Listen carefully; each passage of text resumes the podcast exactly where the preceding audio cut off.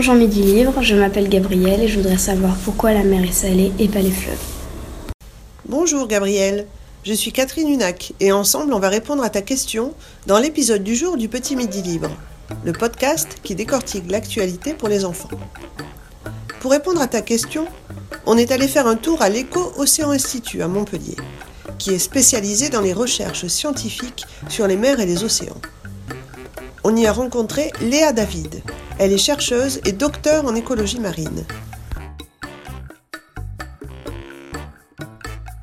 La mer est salée parce que à l'origine, quand la Terre s'est créée, c'était essentiellement avec euh, plein de volcans qui émanaient euh, dans l'atmosphère, donc ce qu'on appelle l'atmosphère primitive, énormément de gaz et de vapeur d'eau.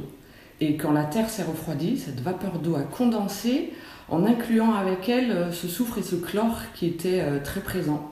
Donc ça a été la première base, c'est ce qui constitue quasiment 78% des premiers sels qui sont dans la mer. Et cette pluie était un peu acide, donc quand elle est tombée sur la roche nouvellement créée, elle a commencé à l'éroder et à se charger en différents ions différents, euh, c'est-à-dire notamment du calcium, du potassium, de la silice. Qu'est-ce que c'est des ions? Des ions, c'est toutes ces petites matières euh, au niveau des électrons et des atomes qui, euh, qui vont être dissous dans l'eau. C'est la partie euh, dissoute de tous ces minéraux. Donc on les trouve en partie dans les fleuves. Donc les fleuves sont salés, mais très très légèrement, si bien que nous, quand on le goûte, on ne le sent pas. Et dans la mer, ces fleuves, donc cette eau de pluie qui ruisselle, qui érode les roches, qui se charge en aliments minéraux, elle va ensuite aboutir dans, dans la mer. Et la mer va être un peu le récipient final. Après ça, l'eau dans les mers s'évapore et quand elle s'évapore, elle ne prend pas ses minéraux, elle les laisse dans la mer. Donc, on a l'eau qui s'en va et les minéraux qui restent et qui vont s'accumuler au cours des millions et des millions d'années. Aujourd'hui, on a une concentration dans les océans en, moyenne qui est de 35 grammes par litre. Ça équivaut à peu près à 6 cuillères à café. Pourquoi l'eau n'est pas de plus en plus salée?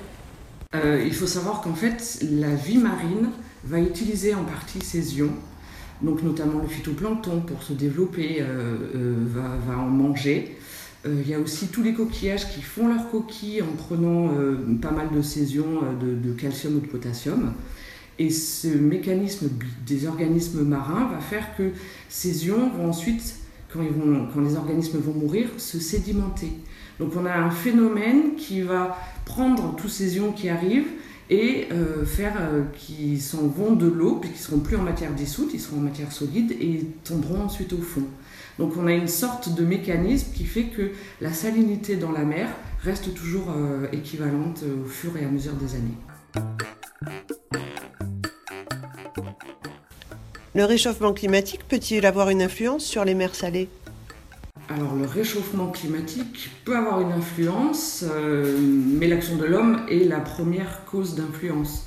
Puisque, euh, ben, par exemple, euh, si on coupe les fleuves qui n'arrivent plus à la mer, donc on, enlève un petit peu cette, pompe à, éléments dissous qui arrive, mais on, enlève aussi toute cette eau. Donc si, on, a comme la mer morte, c'est-à-dire si on enlève complètement les fleuves qui arrivent, on a une mer fermée qui va s'assécher petit à petit et il va y avoir de plus en plus de concentration euh, de sel.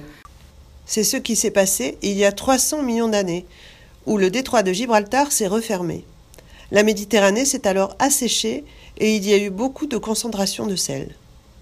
C'est ce qui fait qu'aujourd'hui, la mer Méditerranée est plus salée que l'Atlantique.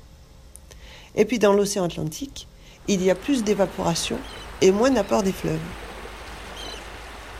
Comment expliquez-vous le phénomène des salins du Midi à Aigues-Mortes alors les salins à Aigues-Mortes, c'est le processus qui pourrait se passer si tout s'asséchait, il n'y avait plus d'eau qui, euh, arrivait, c'est qu'effectivement toute l'eau s'évapore, elle ne se charge pas en éléments euh, minéraux, donc les éléments minéraux restent, et euh, certains d'entre eux cristallisent entre eux et redeviennent sous forme minérale et solide. Et c'est comme ça qu'on récupère notamment le sodium euh, de, la mer. C'est comme ça qu'on peut le récupérer sous forme solide. Le sel déposé sur les rochers est-il comestible? On serait dans un monde où il n'y aurait pas toute cette pollution, on pourrait. Euh, malheureusement, dans, dans, ce cristaux euh, qui se forme, il peut y avoir aussi d'autres produits euh, qui sont peut-être pas terribles. Mais effectivement, le processus est exactement le même. C'est-à-dire que là, il y a une vague qui dépose qu'elle a, ça se sèche sur le rocher et on récupère ce fameux minéral qui cristallise, qui est le sel.